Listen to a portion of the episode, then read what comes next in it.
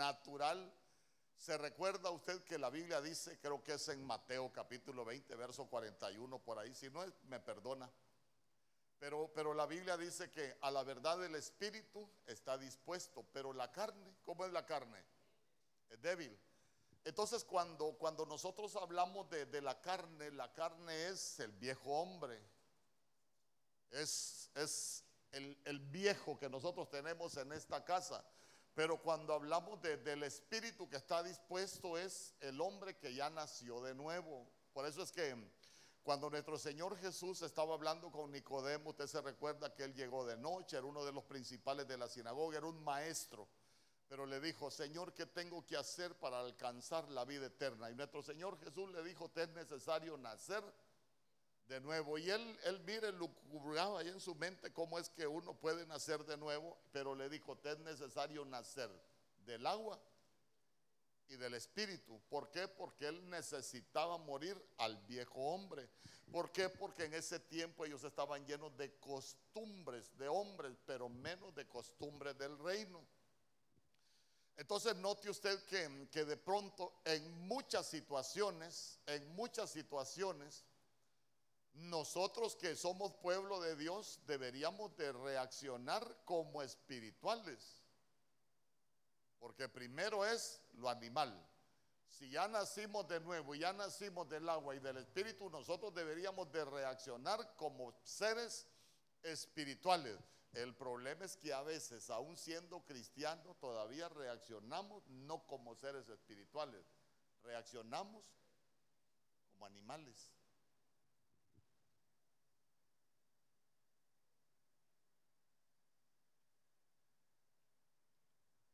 Amén. Dígame usted, cuando usted tiene un problema en su casa, ¿Cómo reacciona usted? ¿Como cristiano? O, llamémosle así para no golpearlo mucho. Pues no lo quiero golpear, lo, quiero matar. No, pues no lo quiero matar usted, le quiero matar el animalito que llevamos dentro. Cuando tenemos un problema, ¿cómo reacciona usted? ¿Como espiritual o como animal? ¿Verdad que a veces tenemos malas reacciones? Y uno dice, caramba, ¿cómo pude hacer esto? se lo voy a poner, se lo voy a poner. Yo no me interesa hablar de su vida. Yo me recuerdo, hermano, cuando, cuando yo llegué a los pies del Señor, mi esposa se había ido de la casa. ¿Por qué cree que se había ido de la casa? Porque yo la trataba bien. No, hermano, porque yo reaccionaba como animal.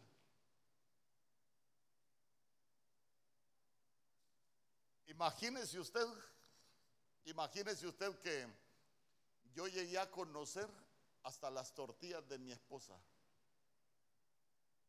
Y cuando ella compraba, porque tal vez eh, mi esposa, esa, esa, enfermedad que, de la que el Señor la ha librado, la padece de hace años, hermano.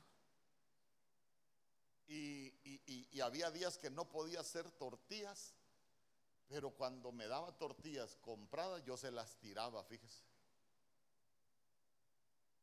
Y en un momento que, llegamos al Señor, y a veces yo tenía así mi comportamiento, hermano, así como, no como usted, como el que está en la par suya.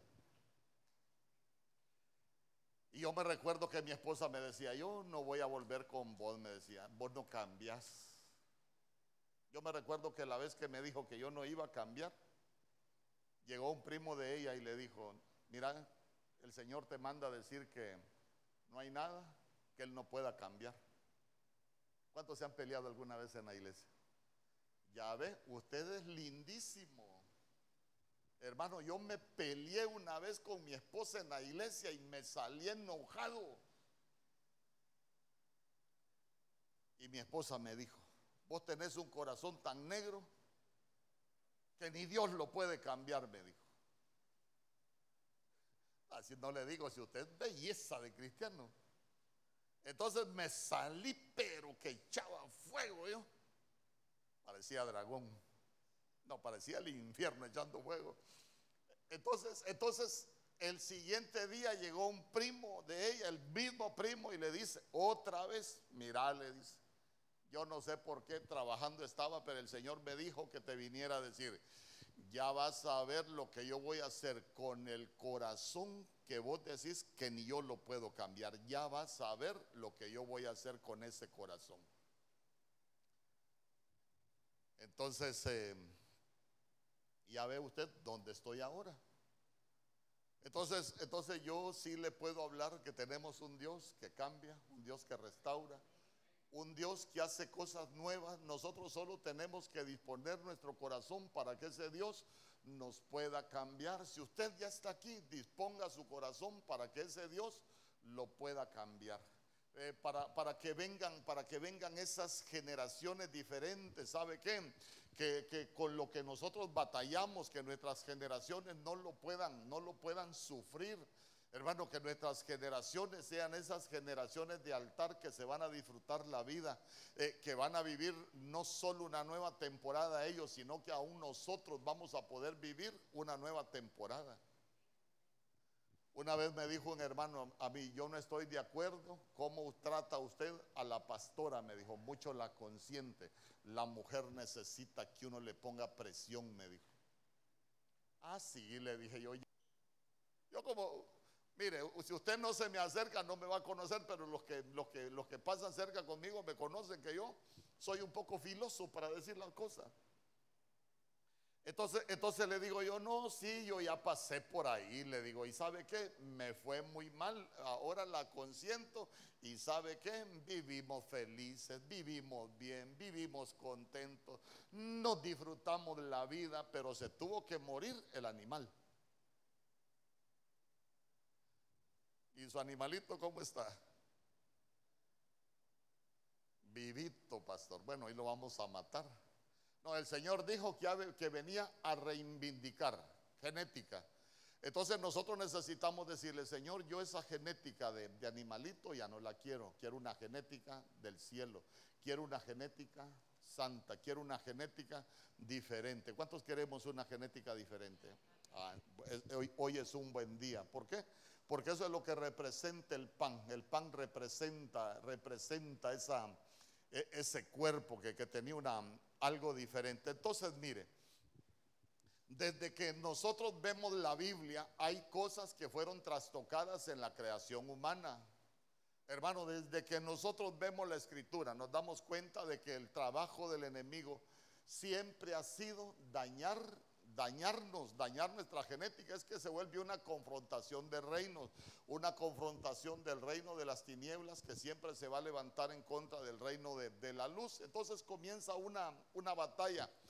Y fíjese que muchas veces el cristiano comete el error que el cristiano pasa peleando con el diablo, pasa, y le repito, no soy el abogado defensor del diablo.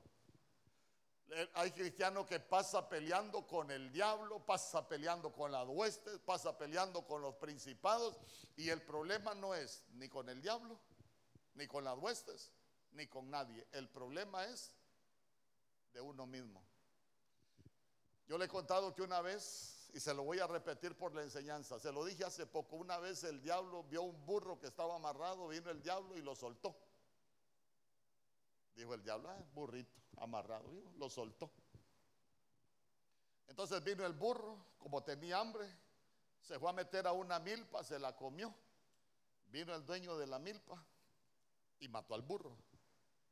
Entonces vino el dueño del burro y, mató, y, vinieron los hijos del dueño del burro, que, que lo mató el dueño de la milpa, y mataron al dueño de la milpa. Y empezaron a, empezaron a matarse los hijos del, dueño de la milpa con los hijos del dueño del burro.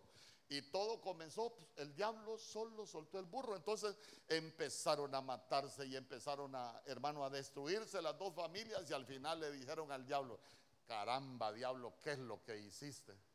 Yo dijo, solo solté el burro. Los malos son ellos. Y dígame si no tiene, le voy a dar la razón al diablo. Como es una historia para, para, para, para ilustrarlo, dígame usted, ¿era cierto lo que dijo no era cierto? Solo soltó el burro, pero no les dijo a los demás que se mataran. Entonces, ¿por qué se empezaron a matar? Porque los que tenían maldad en el corazón eran los hombres. Por eso es que la Biblia dice que nosotros no tenemos lucha contra sangre ni carne solamente, pero ya se dio cuenta que la primer lucha que nosotros tenemos es contra nosotros mismos. A veces hay, hay, hay, cuando yo contesto preguntas, y se la voy a decir porque son preguntas que se contestan sin nombre, me dicen, pastor, yo soy servidor y fíjese que a veces termino de servir y cuando llego a la casa me dan ganas de ir a, beber y termino bebiendo, pastor. Eh, ¿Qué puedo hacer? Y es que la cerveza ya agarra patas y se le va a meter a la casa y la cerveza se destapa y se le mete en el pico para que se la tome. Pues, ¿Qué tiene que hacer para ir a beber? Llega a la casa, se quita el uniforme de servicio, se pone cómodo y se va a buscar la cerveza. Dígame usted, ¿qué culpa tiene el diablo? ¿Ah? Al que le gusta beber es a él. Pero muchas veces, muchas veces peleamos batallas espirituales que nosotros no entendemos. Porque uno de los mayores enemigos con los cuales nosotros debemos de batallar somos nosotros mismos. ¿Se recuerda usted cuál era el enemigo de Moisés? ¿Cuál era el enemigo de Moisés? Su, carácter, su mal carácter. ¿Y qué le pasó a Moisés? En el desierto, hermano, en el desierto. Entonces, mire usted, ¿era, ¿era culpa del diablo que él viviera en el desierto por su mal carácter? No, era problema de que él tenía que cambiar. ¿Y sabe qué es lo más tremendo? Después de que vivía en el desierto 40 años, la Biblia dice que Moisés llegó a ser el hombre más manso sobre la tierra. Y digo yo, pero si yo se lo predico que nos rindamos al Señor, ¿para qué va a vivir 40 años en el desierto? Porque mire, uno puede vivir de ciertos económicos, uno puede vivir de ciertos espirituales, uno puede vivir de ciertos familiares, hermano. Es que cuando uno, la familia está mal, uno está viviendo un desierto. Y, y la gente pelea batallas espirituales y no. El problema es nuestro. Pastor, ¿y usted cómo cambió? Como ya le conté que yo era un desastre, y usted es lindo, pero yo era un desastre. ¿Sabe que, sabe que la Biblia dice, cuando vayas a la casa del Señor, acércate más para oír? Y esa palabra oír es una palabra que se escribe chamá, y chamá es oír para obedecer. Yo me recuerdo que yo llegué lleno de defectos, hermano, lleno de defectos. Y y cuando a mí me predica, cuando yo escuchaba que predicaban algo de lo malo que yo tenía, yo decía, no lo vuelvo a hacer. No lo vuelvo a decir. No te vuelvo a tratar así. Entonces, entonces eso fue, eso fue moldeando mi vida hasta llegar a ser en lo que Dios me ha convertido, me ha convertido hoy. No le digo que soy perfecto, pero sí he cambiado algunas cositas. Entonces, entonces note usted que, muchas veces nosotros traemos fallas de origen, vaya. Fallas de origen. ¿Por qué? Porque la Biblia dice que nosotros debemos despojarnos de la vana manera de vivir que nosotros heredamos de nuestros padres. ¿Sabe por qué? Porque de pronto nosotros nos damos cuenta que vivimos en medio de una batalla, pero una batalla de, simientes genéticas. Y quiero que me acompañe a Génesis capítulo 3, verso 15. Usted sabe que cuando se mete la, la, serpiente, la serpiente contamina la creación humana del huerto. Y yo le he dicho, puso receptores, pero receptores de pecado. ¿Por qué? Porque el hombre llegó a conocer por comer del árbol del conocimiento del bien y del mal, el hombre llegó a conocer lo que era bueno y lo que era malo. Por eso el Señor a Caín fuera del huerto le dijo, como ya en el huerto comieron del árbol del conocimiento del bien y del mal, el pecado está a la puerta y te codicia, pero tú debes dominarlo. Ya depende si le abres la puerta o se la cierras. Entonces note que de pronto empezamos a vivir una, batalla entre simientes y usted tiene una simiente, yo tengo una, una simiente y mire lo que dice la Biblia. Y pondré enemistad entre ti y la mujer, la mujer de la iglesia, figura de la iglesia, y entre tu simiente y la simiente suya.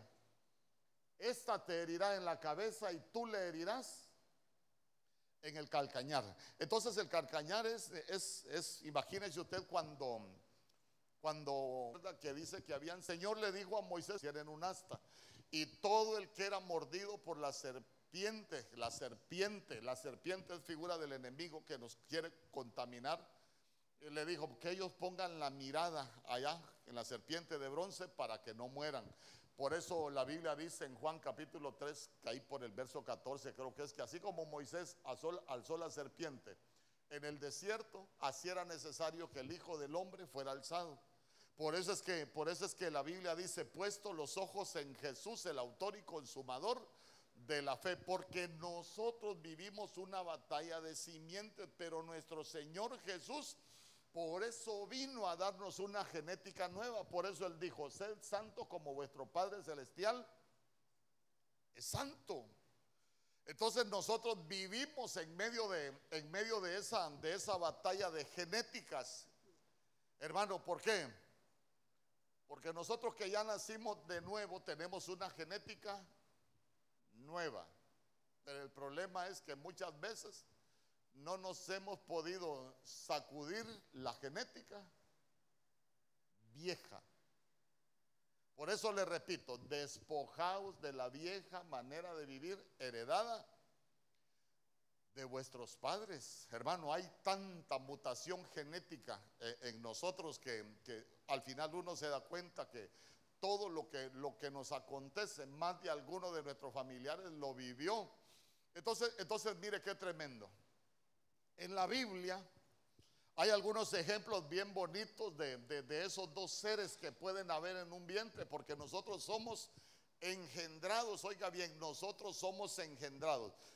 Como ya empecé a hablarle de la simiente, usted se recuerda que, usted se recuerda que la Biblia habla de, Caín y habla de Abel. Pero ahí lo, lo, vamos a ver, porque quiero, quiero, quiero.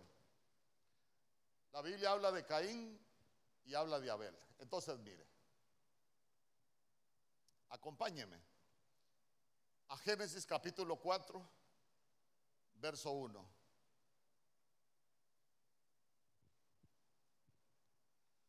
Conoció a Adán a su mujer Eva, la cual concibió y dio a luz a Caín. Y dijo, por voluntad de Jehová, he adquirido varón. Después dio a luz a su hermano Abel. Y Abel fue pastor de ovejas y Caín fue labrador de la tierra. Entonces mire, Caín fue labrador de la tierra. La primera parte nuestra, oiga bien, oiga bien, nosotros somos una casa pero escuche bien, en esta casa, se lo voy a explicar espiritualmente, en esta casa vive Caín, pero también vive Abel.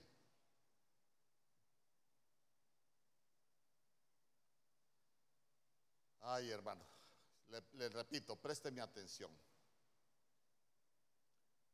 En esta casa viven los dos.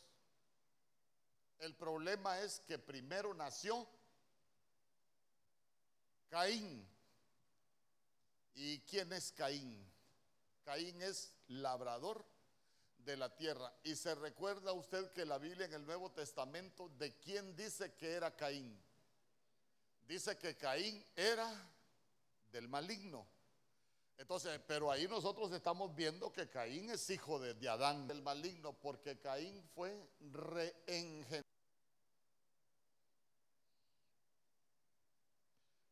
Entonces por eso usted se va a dar cuenta que, que el Señor se agrada de lo que hace Abel. ¿Por qué? Porque primero nace Caín y después nace el Abel. Usted cuando vino sin conocer al Señor, usted era Caín.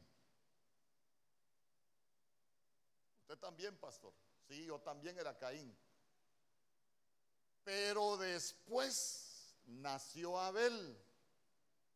¿Y quién es Abel? Abel es el, que nació después de Caín. Le repito, nosotros nacimos después de nuestro Caín. Después nació la parte espiritualmente, la parte espiritual nuestra. Por eso usted se va a dar cuenta que el Señor se agrada de la ofrenda de Abel, pero no se agrada de la ofrenda de Caín. ¿Y cómo, cómo uno, uno, va diferenciando algunas cosas? Por ejemplo, el Señor le dijo a, a, Caín, el pecado está en la puerta y te codicia, pero tú debes dominarlo. Si hay alguno que, que, que, se le presenta una situación y no sabe controlarse, no sabe dominar lo malo, entonces quiere decir que es más fuerte Caín que el Abel. ¿Por qué? Porque va a terminar haciendo cosas de las cuales no se agrada el Señor. Porque cuando se sale de nosotros el Abel, vamos a hacer cosas que sí le agradan al Señor. ¿Me explico? Entonces, mire, el Señor le dijo a, a Caín, ¿por qué se ha demudado tu semblante? ¿Y por qué se le había demudado el semblante a Caín? Por la ira por el enojo. Entonces, entonces ahí uno empieza a ver que, que, el, que la parte de Caín muchas veces, hermano, es cuando el cristiano todavía es iracundo. Y sabe que, lo, sabe que es lo tremendo que la Biblia dice que en la ira del hombre no obra la justicia de Dios. La ira del hombre es un enemigo de la justicia de Dios. Es más, la Biblia dice, airaos, pero no pequéis. No se ponga el sol sobre vuestro enojo, ni deis lugar a quién. Entonces, mire, veámoslo desde dos ángulos. Airaos, pero no, se, no pequéis. No se ponga el sol sobre vuestro enojo. Hermano, es que, es que no se ponga el sol, el sol se nos puede poner de dos maneras, en lo natural y en lo espiritual. Por ejemplo, en lo natural, que uno se enoje, hermano, y vaya a la cama, que la cama es un lugar de, de, de, de descanso, pero que nos vayamos llenos de ira. Nos acostamos llenos de ira, soñamos que vamos para el infierno, pero nos levantamos bravos todavía. Pero también no se ponga el sol sobre vuestro enojo es, hermano, que, que, cuando nosotros nos llenamos de ira, el sol de justicia es nuestro Señor Jesús. Entonces quiere decir que, entonces quiere decir que ya le dimos lugar al diablo porque se nos escondió nuestro sol de justicia. Por eso es que hacemos cosas terribles.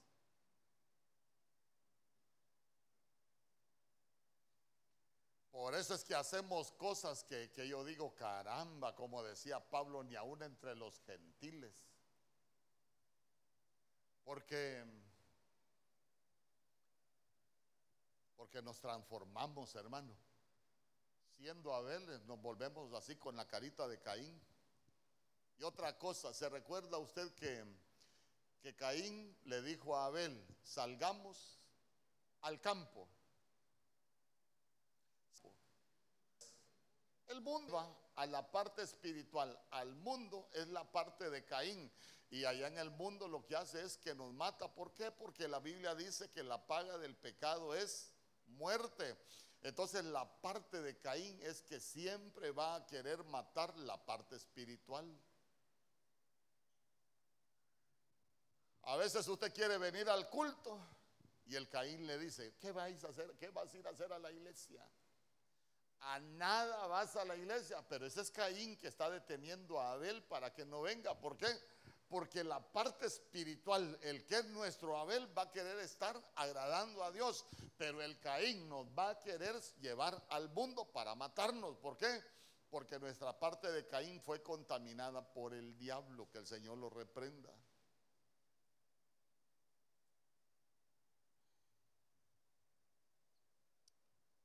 Usted se recuerda, usted sí se recuerda, por eso se lo voy a preguntar. Cuando nació, cuando nació Jacob y Esaú, ¿quién, ¿quién venía primero? ¿Quién venía primero? Esaú. ¿Y cómo salió ¿Cómo salió Jacob de Esaú? Dice la Biblia que venía trabado de su calcañar. Entonces imagínense ustedes, si venía trabado de su calcañar, el primogénito es Esaú, pero el que lo quería detener es Jacob. Y yo le pregunto, ¿quién se quedó con la bendición de primogénito? ¿Quién se robó la bendición de primogénito? Entre muchos ángulos. Jacob. Pero Jacob era el burlador, Jacob no tenía derecho. Entonces, espiritualmente, ¿qué aprendemos nosotros? Que el Señor muchas veces quiere bendecirnos, pero hay una parte espiritual nuestra que va a impedir que nosotros seamos bendecidos. Entonces, entonces, entonces imagínense, imagínense qué tremendo, ¿por qué? Porque el Dios quiere bendecirnos, pero hay generaciones que son sin gloria. Pero lo bonito de todo es lo que dijo el Señor, vengo a reivindicarte como hijo. ¿Cuántos levantan sus manos y, de verdad queremos ser reivindicados como hijos? Ah, es que ya se va a dar cuenta de los hijos. Entonces, ¿vamos bien hasta ahí? Entonces, entonces mire qué tremendo. Nosotros vivimos esa, esa batalla de, de simiente, pero quiero que me acompañe a Juan capítulo 1, verso 12. En el 11 dice, a lo suyo vino y más los suyos no le recibieron. Pero mire lo que dice en el verso 12. Pero a todos los que le recibieron les dio el derecho de llegar a ser hijos de Dios.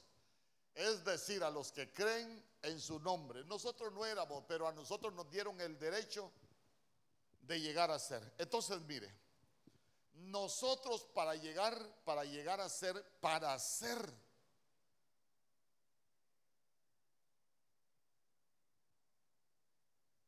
hijos de Dios. Mire, porque la Biblia dice, el que aborrece a su hermano es un homicida. Y el que es homicida es el diablo.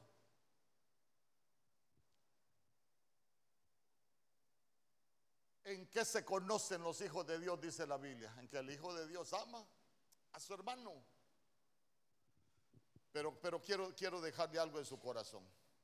Nosotros necesitamos dejarnos reengendrar.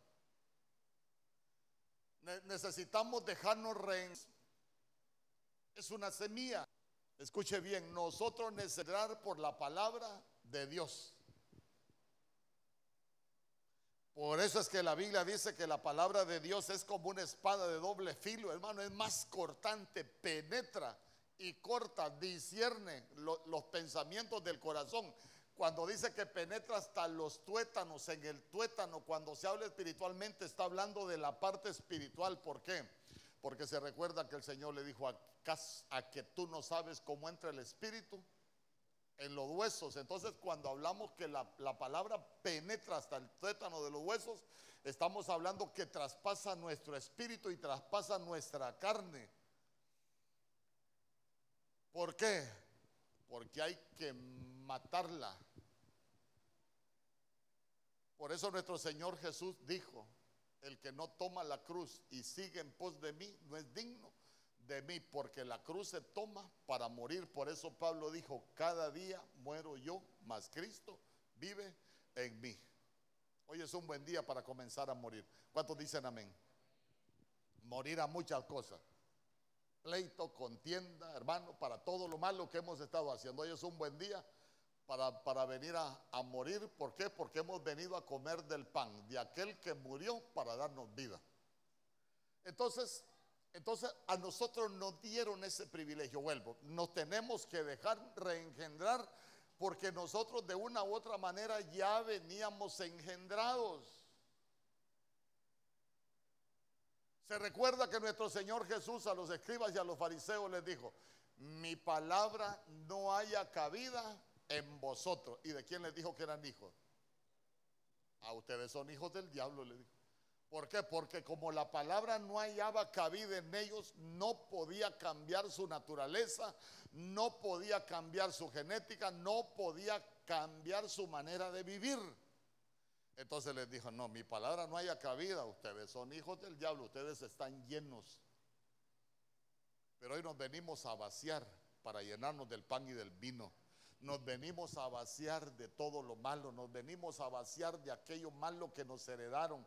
Hermano, diga conmigo, yo me vengo a vaciar de todo porque quiero irme lleno de algo diferente. Si alguien vino lleno de tristeza, que se vaya lleno de alegría. Si alguien vino lleno de contienda, que se vaya lleno de paz. Si alguien se vino lleno, hermano, de, intranquilidad, que, que, esta noche se pueda ir tranquilo. ¿Cuántos dicen amén? Entonces, entonces mire, yo quiero, quiero enseñarle algunas cosas con esto de ser engendrado. Y quiero que me acompañe a Mateo capítulo 13, verso 24.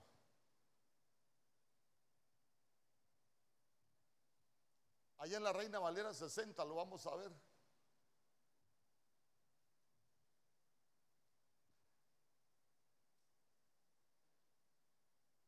El reino de los cielos es semejante a un hombre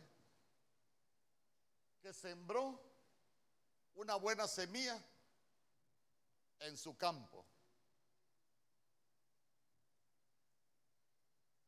Una buena semilla. La sembramos nosotros. Verso 25. Vaya, vaya leyendo conmigo. Pero mientras dormían los hombres, vino su enemigo Mire, mire, présteme atención. Uno, uno en la Biblia tiene que aprender. Si la Biblia dijera, vino el enemigo, ¿quién fue el que vino? El diablo, vino el enemigo, porque el enemigo es el diablo. Amén.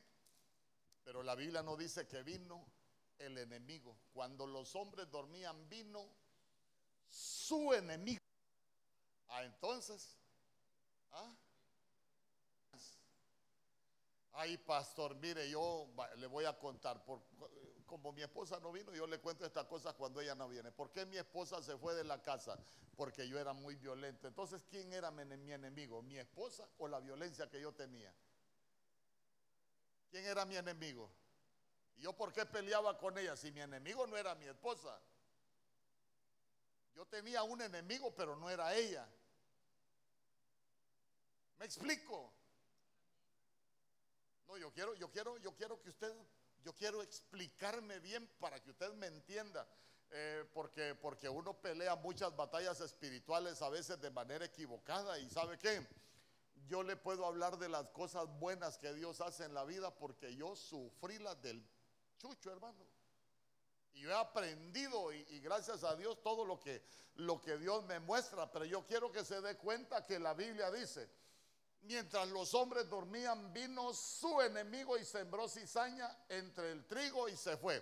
Había sembrado buena semilla, pero como se durmió, no vino el enemigo, vino su enemigo. Entonces usted, usted identifica ahí su enemigo. Pastor, yo soy más celosa que mandada a hacer en molde. Su enemigo son los celos. Porque el celo trae contienda. El celo es parte de la inseguridad. ¿Qué otro enemigo podemos tener nosotros? Le pregunto yo, ¿podemos ser ofensivos nosotros en nuestra manera de hablar? Hermano, y a veces con la que están, con los que están con nosotros, los ofendemos con lo que les decimos. Y nuestro enemigo no es ese, el enemigo lo tenemos nosotros con lo ofensivo que somos. Contra quien deberíamos de pelear es contra el ofensivo que tenemos dentro.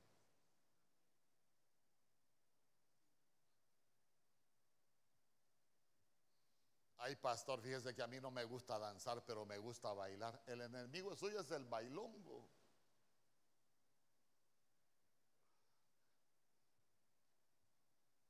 Mire, aquí es importante, pastor, usted tal vez tendrá enemigo. Yo no tengo ningún enemigo, pastor. Ay, hermano, aquel que no le pica una roncha le pica otra.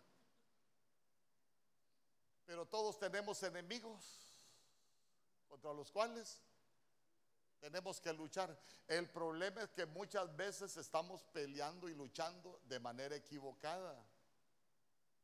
Nos estamos haciendo pedazos nosotros y en la verdad que no estamos peleando contra el enemigo que nos hace que nos hagamos pedazos. porque ya se dio cuenta, se durmieron y vino su enemigo. Mire qué bonito es aprender a leer la Biblia. Porque yo le aseguro que muchos han escuchado esto de, del trigo y la cizaña. Verso 26. Y cuando salió la hierba y dio fruto, entonces apareció también la cizaña. Hermano, mire, uno debe de tener cuidado porque siempre va a querer salir la cizaña.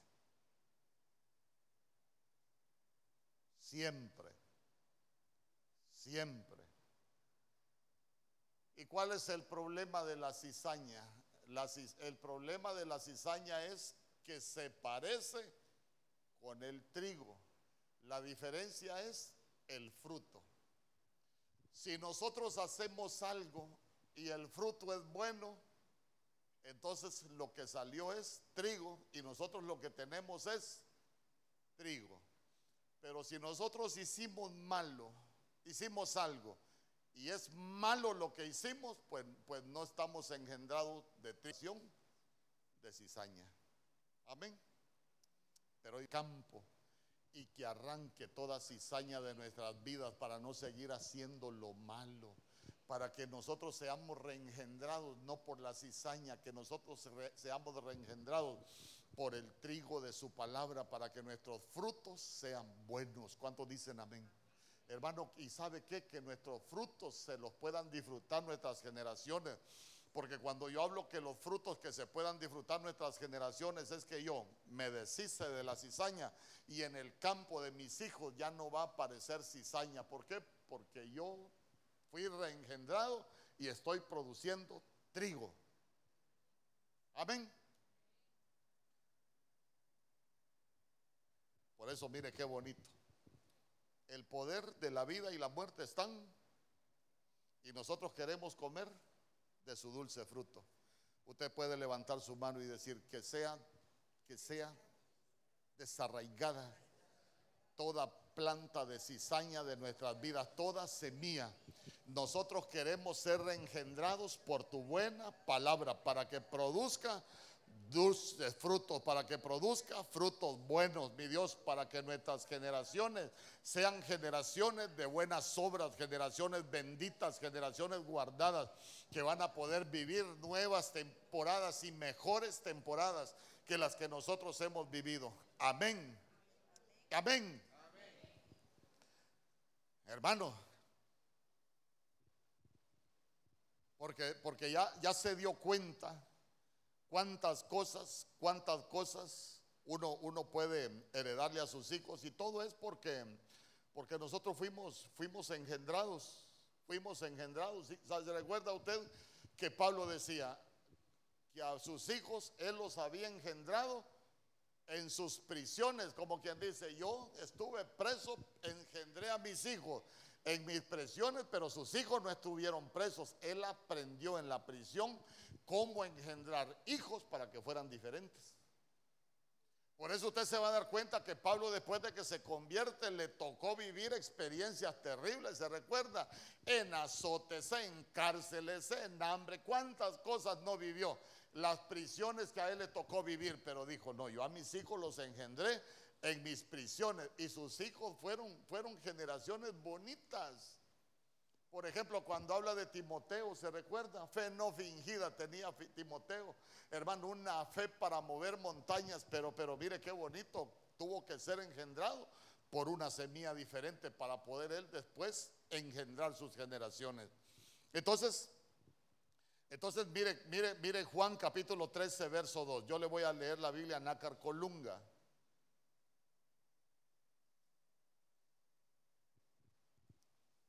Y comenzada la cena, como el diablo hubiese ya puesto en el corazón de Judas Iscariote, hijo de Simón, el propósito de entregarle. Esa palabra puesto es sembrar, es sembrar. Como que el diablo vino, puso ahí su, su semillita, hermano. Y se recuerda usted que cuando Judas se sentó a la mesa del Señor, dice la Biblia, que cuando el bocado entró en él, ¿quién entró en Judas también? Entró Satanás. ¿Por qué? Porque ya lo había engendrado, ya había puesto la semilla, ya lo, había reengendrado. Entonces, mire usted espiritualmente qué, qué terrible. Y no solo lo reengendró, no solo puso la semilla para entregar a nuestro Señor Jesús, ya se dio cuenta que también le cambió el propósito, porque él era apóstol del Cordero y se convirtió en el hijo de Iscariote. Es un apta por dinero. De ahí es donde se deriva la palabra sicario de Iscariote.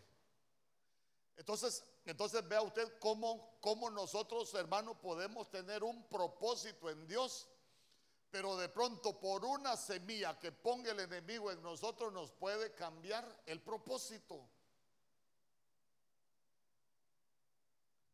Por eso David siempre dijo, el Señor cumplirá su propósito en mí. Como que David sabía que su propósito podía ser cambiado. No, pastor, cuando Dios lo elige a uno para algo, aunque uno ande por aquí, ande por allá, el Señor va a cumplir. No, hermano, leamos la Biblia. ¿Se recuerda usted que el Señor cuando estaba hablando con Elí le dijo, yo había dicho que tu casa iba a estar delante de mi presencia para siempre, pero le dijo, pero tal cosa haga yo, le dijo. Y lo quitó. Y sus generaciones sin gloria.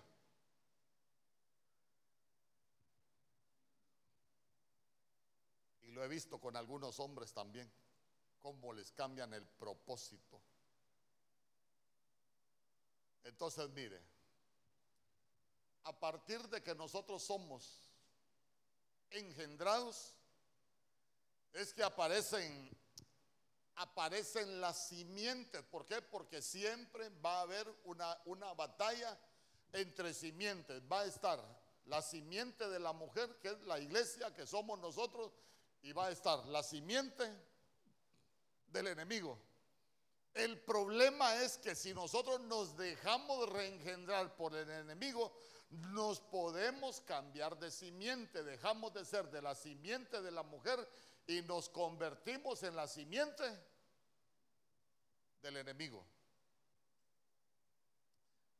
Por ejemplo, en Hechos capítulo 13, verso 6. Hechos capítulo 13, verso 6.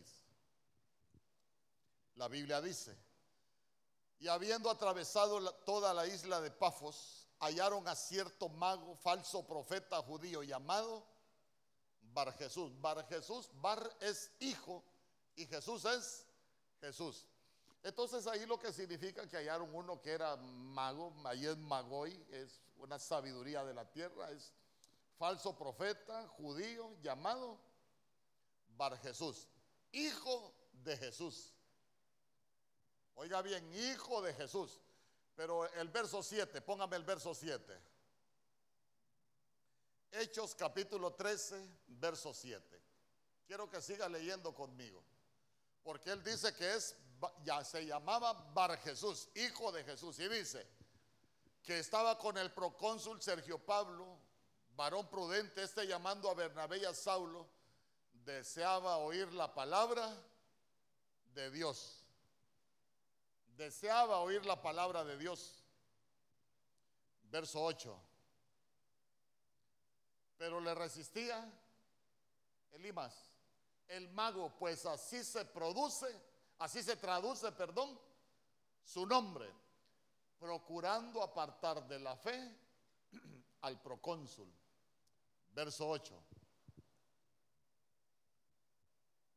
O verso 9. Entonces Saulo, que también es Pablo, lleno del Espíritu Santo, hoy que nos ministraban, mire la llenura del Espíritu Santo, lleno del Espíritu Santo, fijando en él los ojos.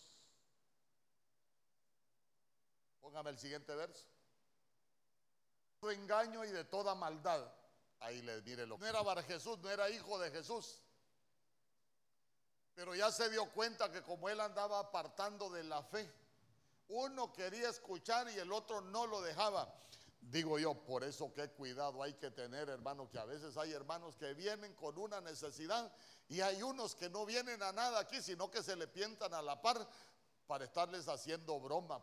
y fíjese que yo he conocido a algunos que vienen a la iglesia a estar mandando mensajitos y a estar mandando chistes, hermano. Digo yo, y hay una gente que viene con una necesidad y después me enseñan los mensajes. Mire, pastor, yo vine porque tengo una gran necesidad.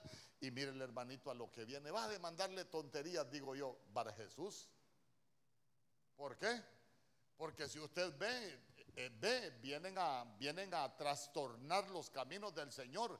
Hermano, vienen a, a desviar a la gente que no escuche. Entonces, mire qué tremendo. Porque dice, hijo del diablo, enemigo de toda justicia, no cesarás de trastornar los caminos rectos del Señor. Entonces, trastornar los caminos rectos del Señor es que la gente habla diciendo que es de parte de Dios y no es de parte de Dios. Lo que tienen es que están contaminados. Y mire qué tremendo, son, se hacen llamar hijos de Jesús, pero reengendrados no por Jesús, sino que reengendrados por el enemigo.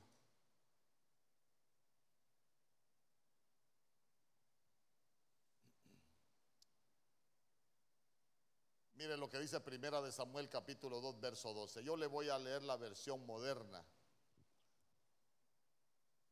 Mire lo que dice. Los hijos de Eli eran hijos de Belial. ¿Qué dice después? No conocían a Jehová. Pero mire lo que dice Primera de Samuel capítulo 1 verso 3.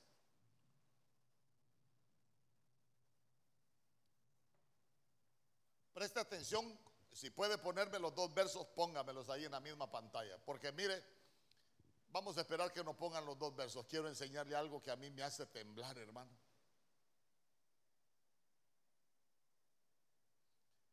El 1.3.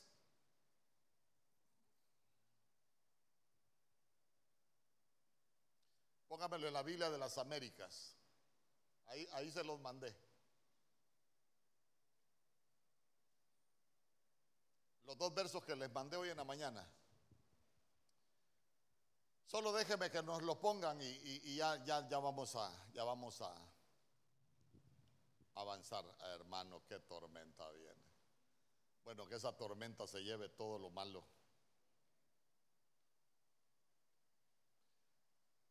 A veces necesitamos esos torrentes como el torrente de Cedrón para que se lleven todo lo malo.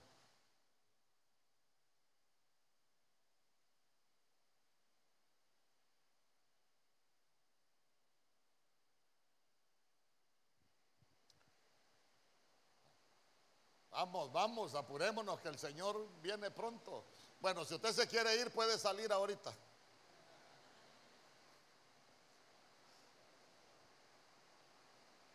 Es que, es que quiero enseñarle algo, hermano, que sabe qué. Cuando uno va leyendo estas cosas, mire, a uno, a uno le tiembla todo leer estas cosas.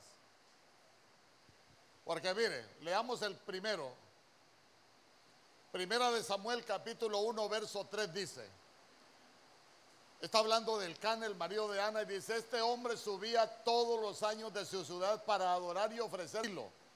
Y los dos hijos de Eli, sacerdotes del Señor. Ajá. ¿Y qué pasó en el siguiente capítulo? La Biblia dice y los hijos de Elí eran hijos del diablo. Belial es el diablo. Y sabe que es lo más tremendo, dice, no conocían a Jehová. Hermano, en un capítulo de su vida son sacerdotes del Señor y en el otro capítulo de su vida no conocen al Señor y aparecen como hijos de Belial. Entonces mire qué tremendo porque ellos no evolucionaron sino que ellos involucionaron.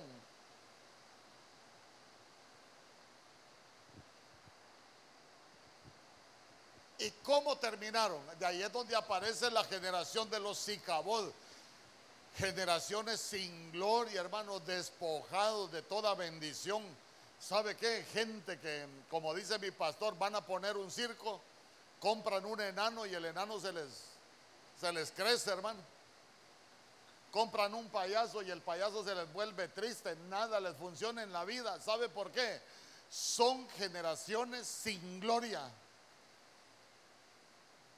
Porque hay algo que pasó en la vida espiritual. Imagínense qué bonito que la Biblia dijera en el capítulo 1 que eran sacerdotes y que en el capítulo 2 dijera que, que eran los encargados del sacerdocio. Ya, vaya.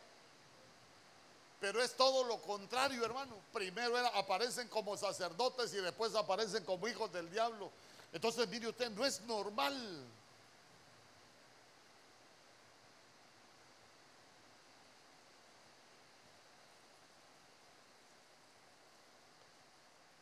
Ya se dio cuenta que también en la Biblia están los hijos de Belial.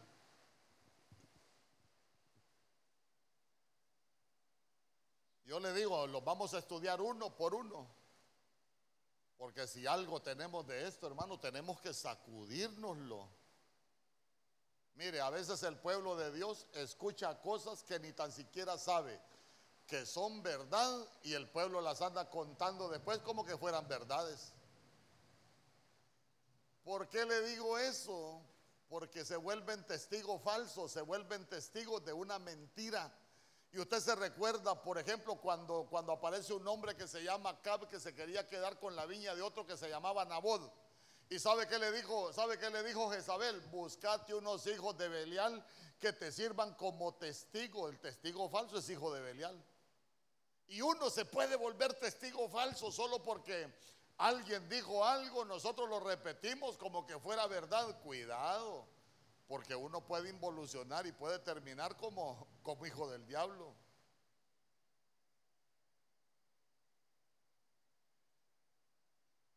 Segunda de Reyes capítulo 5 verso 27.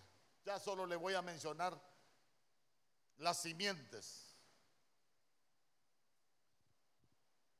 Usted, conoce todo lo que pasó en ese capítulo con Naamán. Entonces mire lo que le dijeron a Giesi. Por tanto la lepra de Naamán se te pegará a ti y a tu descendencia para siempre. Y salió delante de él leproso blanco como la nieve. La lepra.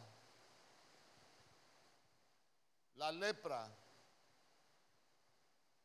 y hay muchos tipos de lepra, ahí los vamos a estudiar más adelante, pero ya se dio cuenta que están también, como le estoy hablando de la batalla de las simientes, uno puede tener simiente de leproso. Vaya, una de las lepras que hay, ¿cuál es? Acuérdese de usted de alguien que quedó leproso por algo. Ah, murar todos los murmuradores espiritualmente.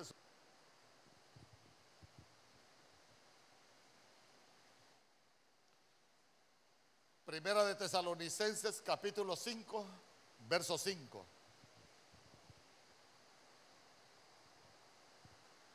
Porque todos vosotros sois hijos de la luz e hijos del día. No somos de la noche ni de las tinieblas. Hay una versión que dice, nosotros no somos hijos de la noche ni de las tinieblas. Diga conmigo, nosotros somos hijos de la luz, somos hijos del día.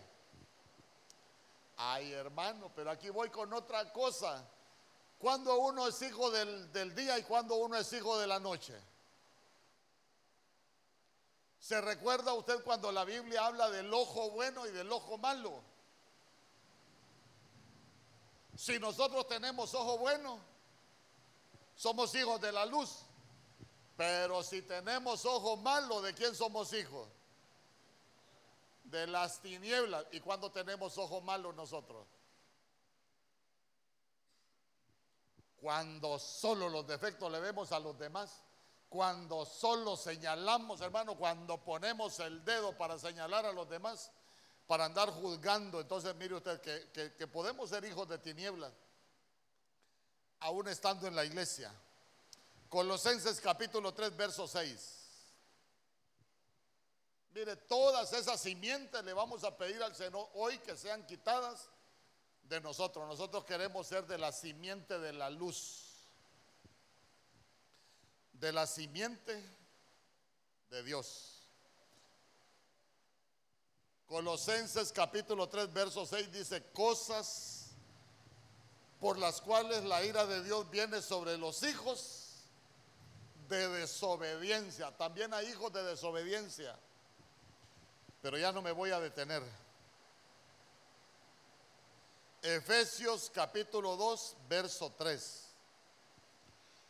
En los cuales también todos nosotros vivimos en otro tiempo en los deseos de la carne, haciendo la voluntad de la carne y de los pensamientos, y éramos por naturaleza hijos de ira, lo mismo que los demás. Pero nosotros ya no somos hijos de ira. Entonces, mire, yo quiero que cierre sus ojos.